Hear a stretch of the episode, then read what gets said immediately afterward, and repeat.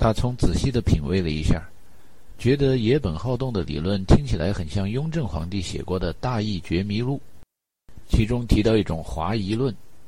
黄帝炎帝大战蚩尤以后，从很早很早以前，中国的历史上就有人认为周边的少数民族是蚩尤的后代。后来商灭了夏，夏的后代变成了住在少数民族地区的部落。如果华夏民族的“华”来自于华山的“华”，华山位于陕西省境内，而殷墟、商朝，还有许多跟商有关的城市。都在河南境内。到了商朝的时候，陕西一带是少数民族地区，河南一带是中央。后来凤鸣岐山出了周朝，又是陕西的所谓西夷搬进了中央，河南人变成了商人。《大义觉迷录》里提到了东夷、西夷。听过评书《岳飞传》的人都知道，金兀术以及他领导的团队要跟岳飞较阵。就说：“越南蛮放马过来。”说起话来就跟那韩国、日本的电影演员到大陆混饭吃差不多。那杭州一带的南宋居民呢，也毫不客气地称北方少数民族为北蛮。说到南方、北方，那就你来我往、杀来杀去的，融合了多少年？尽管那雍正皇帝已经把岳飞的后代变成了封疆大吏。直到国父孙中山的年代，还在提驱逐鞑虏、恢复中华。这种窝里斗就是乱嘛。用热力学第二定律说，那就是封闭体系里边，混乱度只能增加。大葱想了想年代，觉得《大义觉迷录》应该是翻唱野本好动的理论，因为在他之后，陈达说阿萨比亚大团结，其实也翻唱了中国更早的一些理论。比如《孙子兵法》里边说，决定战争胜负的因素有五个：道、天地、将、法。第一个，何谓道？令民与上同意，可以与之生，可以与之死，而不畏威。再看《古文观止》或者《左传》，曹刿论战说：“忠之属也，可以一战。”说的也是大团结。曹刿还说：“食肉者鄙，未能远谋。”讲的就是吃饱了撑。钱多了没处花烧，一个国家或者族群就衰落了。看看什么《History of the Decline and Fall of the Roman Empire》，再翻翻那什么 Daniel Webster 纪念普利茅斯移民登陆两百周年的讲话，就发觉这私有财产还是国家财富的转移，往往是因为没处理好邻居邻国之间的财富不均的问题。这种现象曾经被许多人都描述过。但野本好动描写的最赤裸裸，就跟“富不过三代”那句老话一样灵验。大葱说：“三代，这三代该从哪儿算呢？”他想起了自己刚念研究生那会儿，混上了一个给自己的导师王大川提包的差事，到瑞士洛桑去出差，目睹了代表中国的申奥代表团在旅馆里边烧大团结。旅馆的服务人员说：“中国的暴发户跟阿拉伯的王子们有一比。”住不惯五星旅馆的地毯，将其变为沙漠，在上面烧火搭帐篷。看见消防用的警报器上面有个“火”字，以为是点香烟用的，拉响了以后就跑。到结账的时候，这些钱烧的，让店小二看着直乐，店老板看着心花怒放的。然后上飞机下飞机，又回到了建设中的北京，眼前是拆迁中的第三世界。口袋里是数目不多的大团结，所以大葱现在回忆起这一切，不知道中国人是从九三九四年就开始烧大团结呢，还是最近把大团结烧掉了呢？或者还有不少大团结没烧掉？陈达说：“大团结没完全烧掉就是好事儿，还是您党员觉悟高，对祖国的前途乐观。”我最近几次回家，觉得贵阳其实还是蛮落后的。要说烧钱，那燃料还是不够。大葱说：“我上研究生的时候也去过你们贵阳，跟中国别的城市比，好像还是有一些差距。在火车站附近，我找到一家看起来不错的旅馆。我从前门进去，看见刚进门的地方画着一个箭头，我就跟着箭头走。过一会儿又一个箭头，然后又一箭头，然后又一箭头，跟着跟着我就从后门出去了。这个时候体会到贵阳人的幽默，我就想起了你。每个箭头都画得那么逼真，用这种严谨治学、一丝不苟的态度搞恶作剧，班上同学中应该属你是最认真的。陈达问道：“是我吗？我一直以为你是最认真的。不管我对恶搞的事业有多么热爱，也不会有从三楼摔到地下的献身精神。”大葱在大学高年级的时候，功课渐渐少了，没事儿。有一天搞恶作剧，不小心一失足，从三楼掉到了窗外的草坪和乱石堆当中。幸好年轻人还在长身体，骨头不是那么脆和硬。大葱的腿部、腰部、背部摔断了好几根骨头以后，没留下什么明显的残疾，脑子也没摔坏，躺了几个月以后长了两英寸。在英语里边。有一个游戏叫 Chinese Whispers，为什么如此命名？来源不详。玩的时候，第一人对着第二人耳边说句悄悄话，然后第二人对第三人，三对四，四对五，依次传下去。传到十几二十人以后，悄悄话传回第一个人耳中，随后大家把听到的和传下去的话公诸于众，于是围坐的沿着满桌子传话的人都会为谣言的演化而开怀大笑。大葱从三楼摔下来这件事儿，传到低年级，被有的同学与其他的地空系的跳楼事件混淆了，说大葱是从合肥的银河大厦跳下来的。传到教工中，有人给大葱找了一个跳楼的原因，是因为对班上某女同学产生了单相思，别人不理他。只有跟大葱走得比较近的几个当事人才相信，大葱只是为了从一个寝室的窗户里翻进另一个寝室。再虔诚地把一根晾衣服的绳子拴到另一个寝室的门锁把子上，不小心失足，才变成自由落体的。长时间躺在病床上的大葱，心里边兼顾了一个已经萌生许久、隐隐约约的念头，认为人生是荒诞无稽的。正好这段时间功课不忙，快毕业了，大家都得想着论文该做什么。让老师们听着顺耳，能够拿到不错的分数的题目是跟地球有关的。这样的题目包括：肥东福扎山韧性剪切带地震波勘测报告；凤凰山地区骆驼岭构造地质成因等等等等。但是大葱私下对陈达说，他心里边真正想做的题目，其研究范围覆盖地球和天空。那就是想证明科学研究的方法得出来的结论是测不准的偶然，因为科学研究老是在观察实验现象，然后进行理论总结，根据新的理论提出新的假设以后，再观察实验现象，再总结新的理论。那么最后得出来的理论是不是只是为了符合观察到的现象，而忽视真相？陈达也认为这样的论文题目很有趣。后来的日子里，有空就为大葱收集实验证据，证明他的观点。有人说实践是检验真理的唯一标准，有的老外学中文只会拼音不会写，把这句话理解成了时间是检验真理的唯一标准。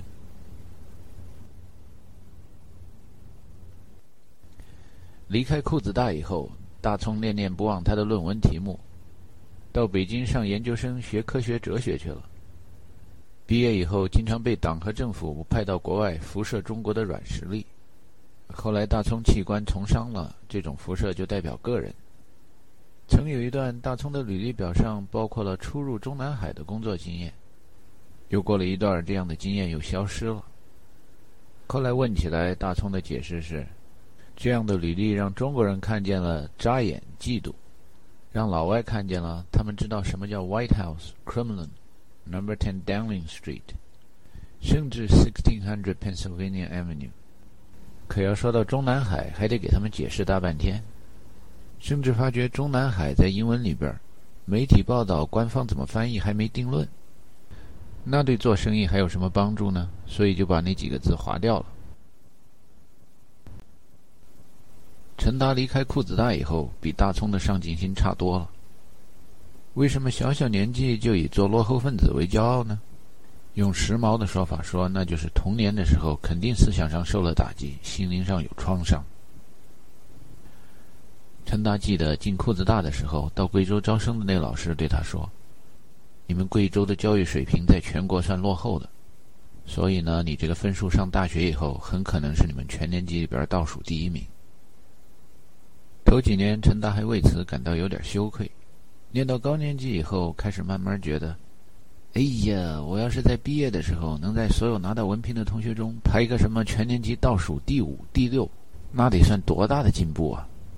从此怀着到此一游、混上入场券就是胜利的心理，陈达混到了美国，混完了一个学位，又再混了一个学位，混进了一个工作单位，接着又再混另一个。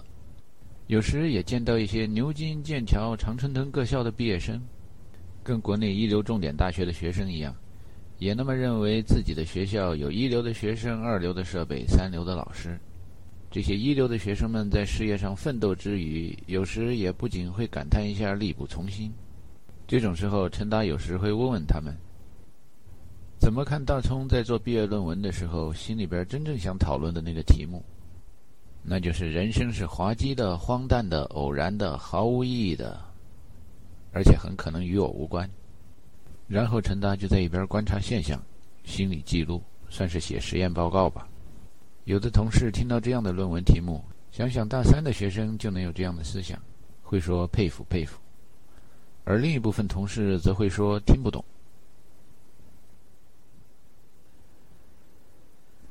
Dante，中文翻译成但丁，写了一部著名的作品叫《Divine Comedy》，中文翻译为《神曲》。不知道为什么没翻译成神圣的喜剧。这部长诗里边有一句话常被人引用：“All hope abandon, ye who entered here。”嘣嘣嘣，嘣嘣嘣，嘣嘣嘣嘣，嘣嘣嘣嘣。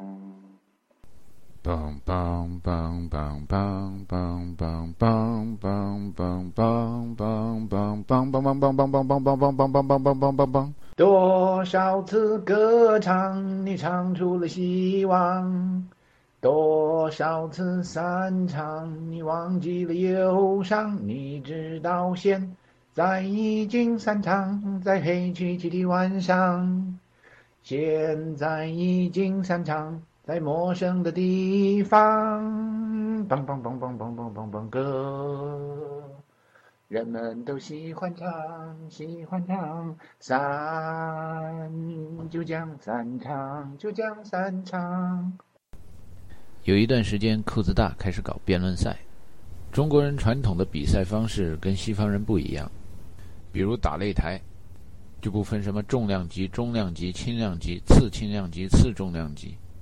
选手的体重分得那么细，怎么能看四两拨千斤呢？老钟的想法，四两有四两的优势，跑得快；千斤有千斤的优势，砸得狠。辩论赛，老钟以前的格斗方式也是自由散打，做说客的说不好被人砸了、煮了，舌战群儒，骂死王朗，一直到文攻武卫针锋相对，都没采用国际的辩论赛形式。改革开放了。中国科大开始引进那种三对三的辩论赛，据说这是英式和澳式的比赛方法。但是大葱上了场以后，使得全是美式套路，劈头盖脸的一顿林肯道格拉斯，以一对众的把好几个系的对手摧枯拉朽的就干掉了。在地空系赢了最后一场决赛以后，陈达私下里悄悄地问大葱：“说起来会耍嘴皮子的人多了，为什么你一上场就超水平发挥？”别人一上场都那么紧张，好像水平都在打折扣。大葱说，他每次只要站在舞台上，就想起张行翻唱刘文正的一首叫《散场》的歌。张行唱的时候，这首歌名字叫《多少次歌唱》。大葱每次想起唱这首歌的时候，脑海里边就产生这么一幅画面：一个吉他手在台上高兴地唱最后一首歌，台下观众实在忍受不了，纷纷起身离去。而吉他手无缘无故的越唱越高兴。张行翻唱过刘文正的许多首歌，对于许多首歌，有人会说原唱的好，有人会说翻唱的好。但是对散场这首歌，基本上是没有什么争议的。在散场了以后，在黑漆漆的晚上，在陌生的地方，人们都会更喜欢张行版本。大葱问陈达：“同学们紧张究竟是为了什么？害怕究竟是为了什么？是怕失败，是怕丢人？害怕的原因在于不能忘我，太把自己当回事儿。”陈达在他科大的同学中，记忆力算是跟得上大家的，但是比较起来，脑子算是转得慢的。所以当时没能完全理解大葱是什么意思。后来遇上大哥在同学中宣扬“乔石抓人也不抓你啊”那种先进思想，还看见班上一爱占别人小便宜的同学大胖子李卫东，有一次占大葱的便宜，见到大葱来到水房洗衣服，就说：“在我左边的人是我儿子。”大葱定了定神儿，发觉自己正好站在李卫东的左边，想一想之后说。是吗，爸爸？你对我还有什么别的吩咐？陈达和别的许多同学当时都愣住了，不知道该嘲笑李卫东还是嘲笑大葱。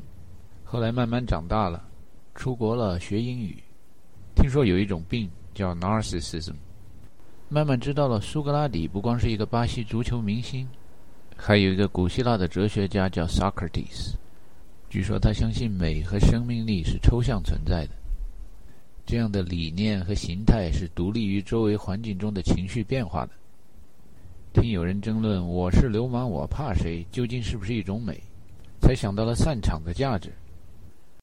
陈达感谢大葱说：“我们这帮哥们儿都欠你一笔债，应该谢谢你在音乐欣赏和文学欣赏的时候给我们介绍荒诞的美，什么黑色幽默、反英雄的英雄、垮掉的一代，有那么点意思哈。”那之后才是我们幸福生活的开始。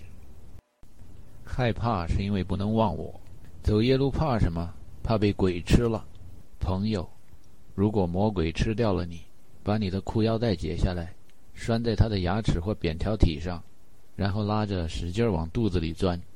陈达对大葱说：“我听了你和大哥这些想法以后，我就不太害怕走夜路了，也不太害怕当众发言，也不太害怕当老师。”有时看见有些老中学了满把手艺，但是一到老外面前就发挥失常，我就想这哥们儿为国争光的心理太重了。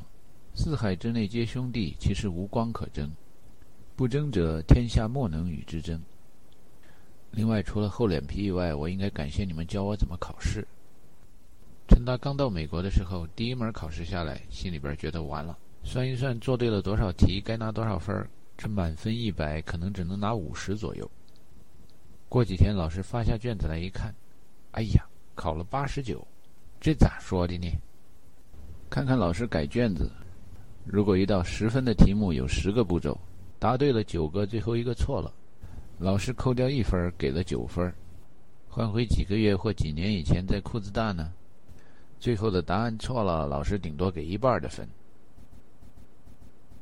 但是在那种恶劣的学习环境下。大葱或者大师一类的被人们称为小神仙的同学们，却总能拿到好分数，而且经常看他们只是在考试以前突击一两个星期，然后就能准确的预测他们那次考试将拿到八十五还是九十五。颇像打桌球的运动员一边打着一边喊着哪个球进哪个洞。多谢有一位叫将计就计的姜老师，把一位叫夏建国的同学从小神仙的神坛上拉了下来。才稍微的解谜了一点陈达心中对小神仙这种现象的疑问。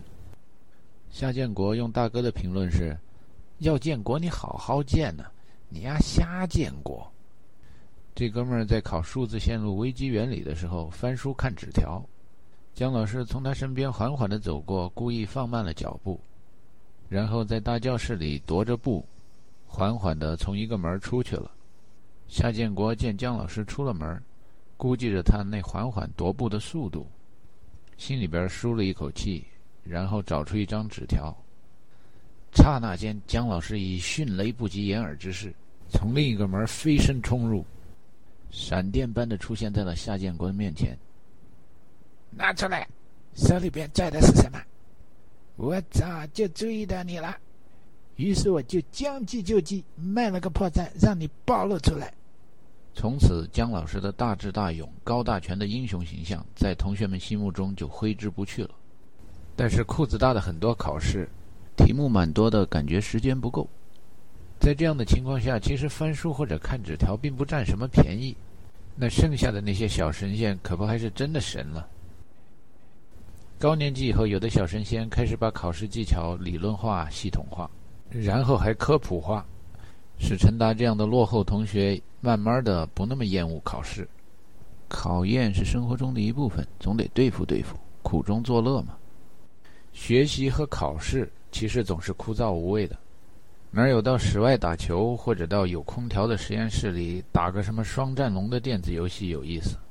但是要把考试当做一场跟老师斗智斗勇的游戏的话，那学习的积极性就大大的激发起来了。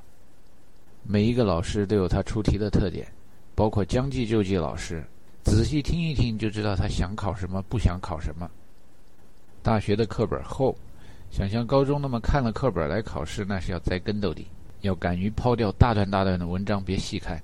老师说了或者猜出来绝对不考的地方，就别浪费时间。反之，老师说了或者猜出来了绝对要考的地方，那就得记住。把有把握的全部安排好以后，剩下的要考或者不考的内容，就猜个概率，压赌注。认为万般皆下品，唯有读书高，把知识当作宝贵财富的人们，是会绝对反对玩概率、压赌注的。可是环顾四周的现实生活中，投篮、射门、打牌、找工作、跟领导班子，谁能不玩概率呢？爱因斯坦说：“上帝是不玩骰子的。”或者南方人把那种赌局叫“骰子”。陈达有一天学环境法的时候，谈到保险赔偿，有一个词不懂，翻开法律词典，看见上面明明白白的写着：“Act of God：冒号，Lightning。” Fire, coin flip。从此，陈达把爱因斯坦的那句名言记成是：“God does not roll dice, but he likes it simple and flips a coin。”也更加深深的体会到了大聪等人教他的学习方法的精妙所在。为了要对付考试，花点时间去猜一猜什么是要考的，比漫无边际的在那儿充分准备高明多了。就说在一个电脑里吧。一个数字的正负的符号，究竟是占一个 bit、八个 bit、十六个 bit、三十二个还是六十四个 bit？因为操作系统和数据库更新的太快，所有的答案今天不是错的，明天就是错的。考试之前有针对性的算一算，老师想要测试的是什么内容，希望得到的是哪个答案，就应该把那个记住。Customer is always right。这是一种对运用知识先进的管理方法。有一个很好听的名词，叫 “just-in-time management”。陈达后悔在国内的时候，一直到了高年级才学到这种 “just-in-time” 的应付考试方法。到了国外，再加上是念研究生，选课的时候自由度很大。如果听见有的同学评论某教授，“He's a wonderful professor. He gives great lectures, but he grades like a son of a bitch”，那就尽量的不要选这位教授教的课。换一个学期，等有了不把书本上的知识当做句句是真理的教授来教这门课的时候，再把这门课的学分给拿下。大聪评论道：“我们读书和工作的这些年，读书无用论起起伏伏抬头过多少次了？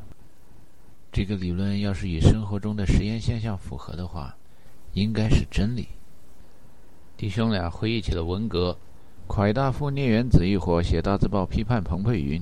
毛泽东炮打司令部，针对刘少奇和邓小平，读书真的没用了。但是即使在文革中，小平同志也极其几伏。除了他以外，也有人搞技术大练兵，好像读书还有那么点用。哪里有压迫，哪里就有反抗。有人说读书有用，就会有人说无用。黄帅和张铁生革命小将又领导了新一轮的反潮流。再过一段，恢复高考。读书和成绩好像很重要。最后一次开始表面上应付读书，但心里边确实觉得读书无用，是在彭佩云同志来校推广熄灯制以后。历史走完了一个循环，大家下海经商做生意，读书有用没用，留给那些窝里斗的人讨论去了。国门打开了，外面的世界很精彩，大海在呼唤。小时候妈妈对我讲：“大海就是我故乡。”海边出生，海里成长。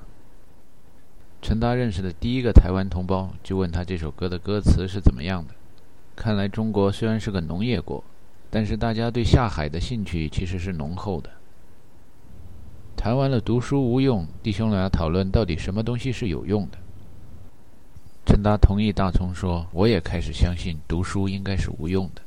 过几年书可能就像竹简、毛笔、打字机一样，走的时候有人怀念，但进了博物馆大家瞻仰，夸这种东西美呀。”美的就像那 old on a Grecian urn。大葱问什么是 a Grecian urn？陈达说：Greece 希腊名词，Greek 希腊的形容词。古英语里边有人说 Grecian urn 是一个瓦罐。约翰济慈 John Keats 写过那么一首诗，在每一个古希腊出土的瓦罐上刻着的一幅田园画。诗很长，最后几句话是。When old age shall this generation waste, thou shalt remain in midst of other olden hours, a friend to man to whom thou sayest, Beauty is truth, truth, beauty. That is all ye know on earth, and all ye need to know. 有一段时间，我在搞文科的单位，像什么报社、出版社之类上班的时候，产生了一种爱好，那就是去调查一下那些英语文学专业毕业的人。如果想要附庸风雅又不被别人看出来，谈论英语诗词，应该提哪一首？有人给我推荐什么《忽必烈汗》，另外有人告诉我别听那个，大烟抽多了。最后民意调查排名第一的，还是都推荐这个《Old on a Grecian Urn》。听了好几遍以后，我觉得这段诗词翻译成中文应该是：千锤万凿出深山，烈火焚烧若等闲，粉身碎骨浑不怕，要留清白在人间。说的是那种灰飞烟灭、旧世界打个落花流水以后，人们才能看到的美。据说古希腊的苏格拉底觉得生命、美、真相这些东西都是抽象的，人受了感情和条件的限制，把本质转成了表面现象，然后看着还在那傻乐呢。他这种观点颇像大学时候刘老师给我们介绍的道家观点：世人皆知善之为善，斯不善。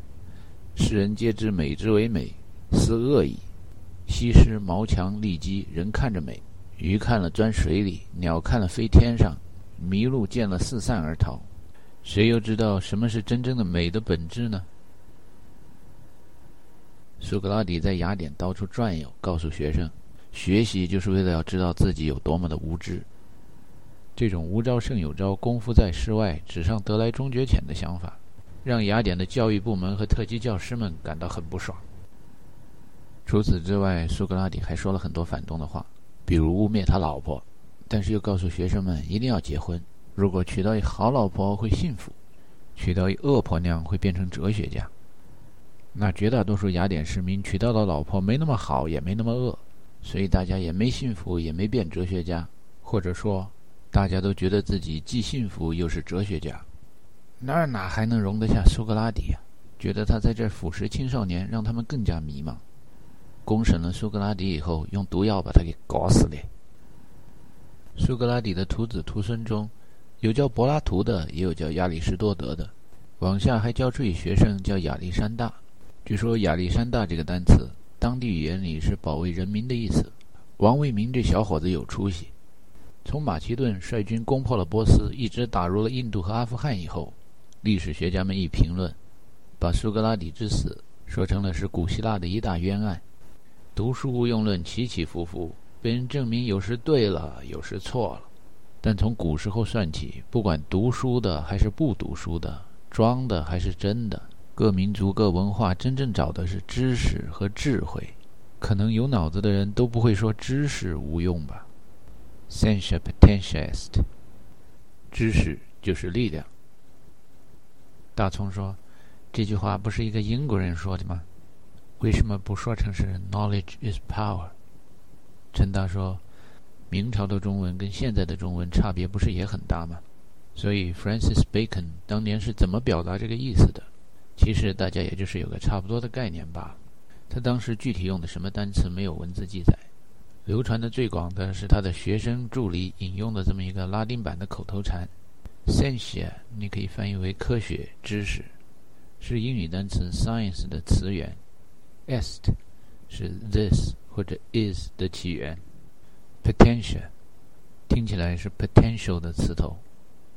这个词的翻译和理解就太多了，可以翻译成是势、势能、势力，也可以翻译成是能量、权力和权势。最常见的中文翻译是“知识就是力量”。不过，地球上的陆地、海洋、四季变换、动物、植物，所有的能量归根结底来自于阳光的话，我觉得培根表达的意思也可以理解为“知识就是光”。为什么飞蛾会投向烈火自取灭亡？一群牦牛为什么会前推后涌走下一个悬崖？因为没看到前面的危险。一群海豚为什么会游上陆地集体自杀？那是因为导航系统出了问题。为什么再大再凶猛的野兽也能被人类捕杀？为什么总是有一群人能让另一群人上当受骗？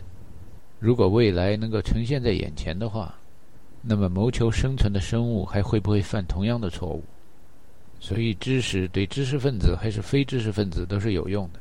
有知识就好像看着别人的牌出牌打麻将，或者看着别人的出招格斗和下棋。孙子说：“知己知彼，百战不殆。”也是在说知识就是光能。大葱说：“社会上有人说知己知彼，百战百胜。你有没有找到过孙子说这种话的出处？”陈达说：“哎呀，你这个想法跟我一样。看来这是时髦语言中令我们作呕的一个共同点。有的时候敌人牌太好了，你知己知彼也不可能打得过。这种时候只好耍赖，让大家重新抓牌。这叫不带，却不能叫胜利。”我们在国外学《孙子兵法》的时候，我听教室里一老外开玩笑地说：“I don't want to dominate the world. Do I still need to learn art of war？” 那教授给他提供的劝学的证据显得弱了一点，说《孙子兵法》的原则在商业上、体育上，还有各行各业都还是有用的。我听了，觉得他们文言文基础都差了一点。人兵法里边本身就写着“知己知彼”，这死生之地、存亡之道的重要一部分。不可不察。孙子在《行军篇》里边说到远处的灰尘，高而锐者车来也，比而广者徒来也。那就是说，看着灰，又高又陡的机动部队来了，又低又宽的，那是步兵大部队来了。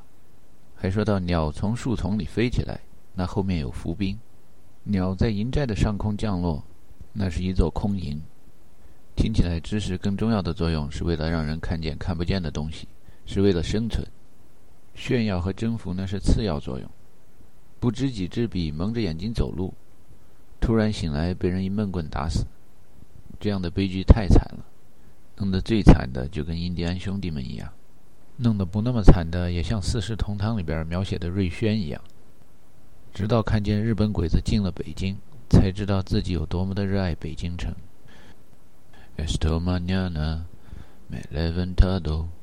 Oh bella ciao, bella ciao, bella ciao, ciao, ciao, esto mañana me levantado descubierto invaso。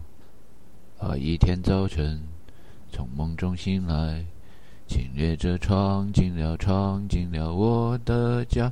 一天早晨，从梦中醒来，侵略者闯进了我的家。哦，那玛蒂娜。Me sono stato, oh bella ciao, bella ciao, ciao, ciao, la mattina meso non stato, l'ho trovato invaso.